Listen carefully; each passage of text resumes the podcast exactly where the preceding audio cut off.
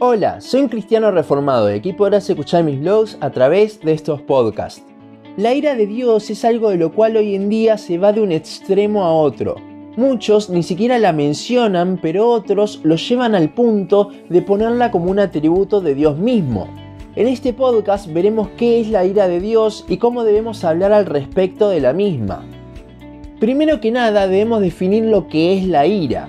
El diccionario lo pone como un sentimiento de enfado muy grande y violento. En el original de la Biblia se utilizan varias palabras refiriéndose a un ardor, un enojo o hasta literalmente a la nariz, esto llevándonos al resoplar que uno tiene al enojarse.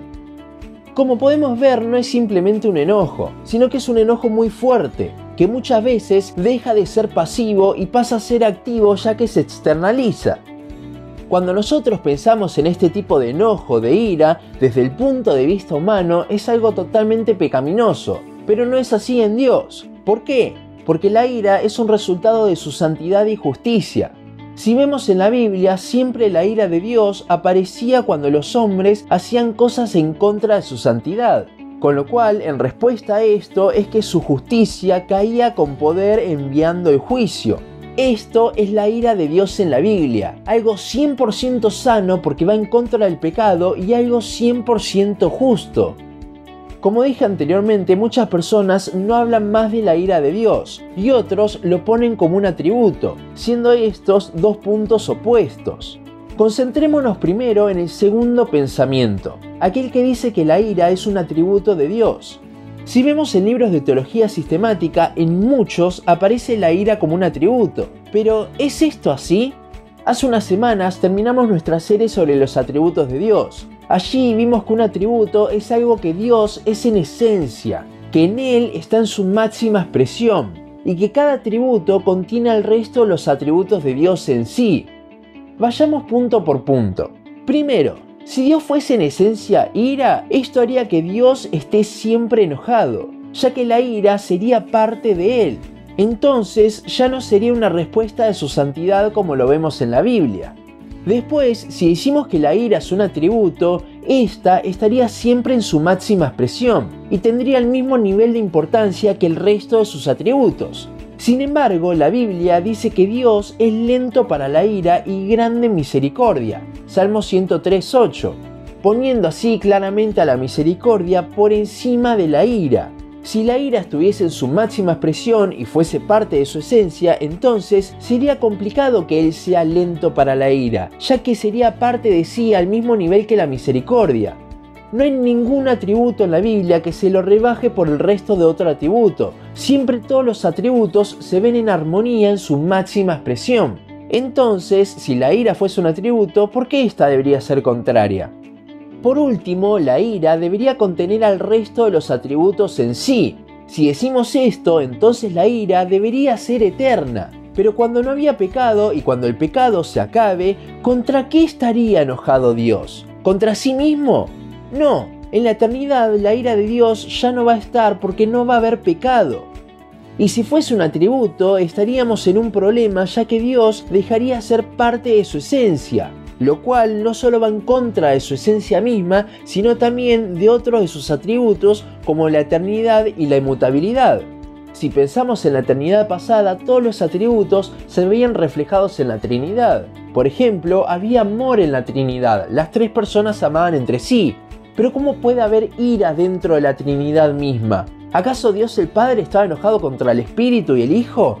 No. ¿Y esto por qué? Porque no había ira en la eternidad pasada. Dios no tenía ira en ese momento, con lo cual no era parte de su esencia.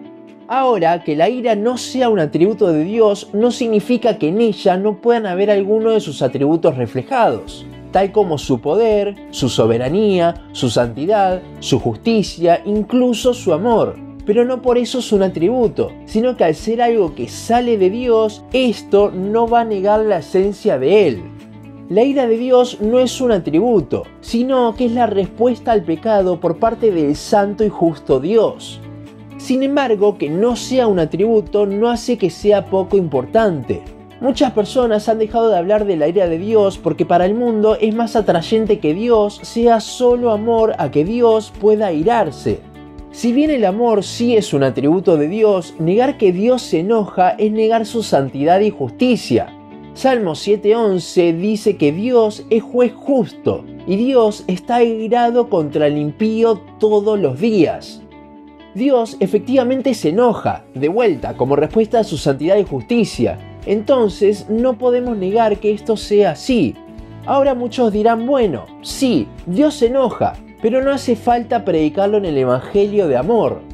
Esto es totalmente falso. Cuando hablamos del Evangelio tenemos que hablar de la ira de Dios, quizás no exactamente con la palabra ira, pero sí que sea implícito, ya que la ira de Dios está sobre el pecador.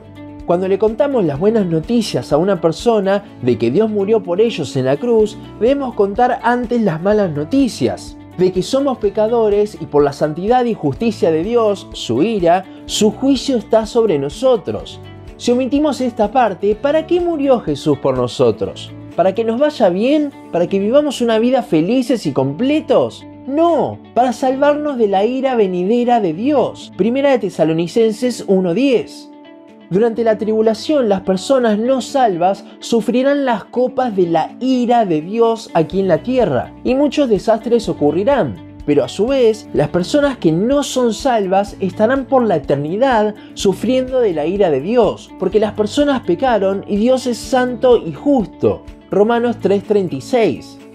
Ahora, ¿qué pasa con el cristiano? Ciertamente somos pecadores, pero Cristo nos salvó de la ira de Dios. Esto no significa que la ira de Dios sobre nosotros desapareció, sino que Cristo asumió toda la culpa y se bebió toda la copa de la ira de Dios que era para nosotros. Romanos 5.9.